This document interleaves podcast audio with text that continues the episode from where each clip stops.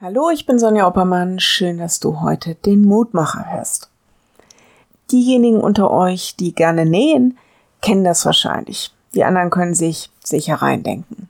Man sitzt an der Nähmaschine und sie rattert und rattert und rattert und man näht eine Naht nach der anderen und plötzlich, zack, Faden gerissen.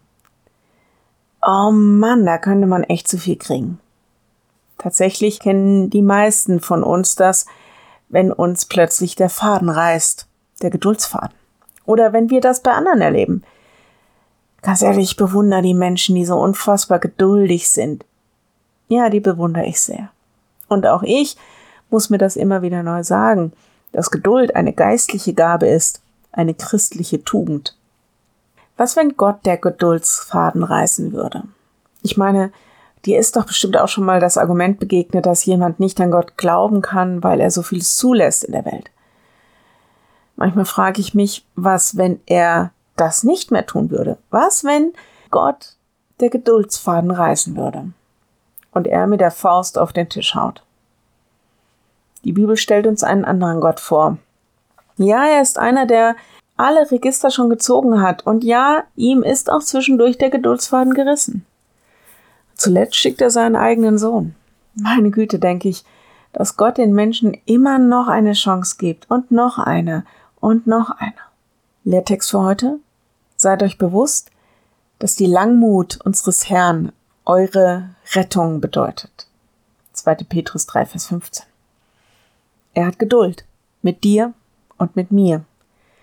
Selbst wenn er uns wieder und wieder erklären muss. Selbst wenn er wieder und wieder mit uns neu anfangen muss. Meine Güte, ein wirklich langer und beständiger Atem. Gnädiges und freundliches Gemüt, was er uns zeigt. Ich lade dich ein, noch mit mir zu beten. Lieber Herr, ich hätte diese Menschheit wohl längst aufgegeben. Ich hätte mich enttäuscht abgewandt. Du bist so anders. Danke dafür. Danke, dass du mit uns so unendlich geduldig umgehst und dass du uns nicht einfach aufgibst. Lass uns das erinnern, wenn wir ungeduldig sind und vielleicht ungnädig mit uns selbst umgehen.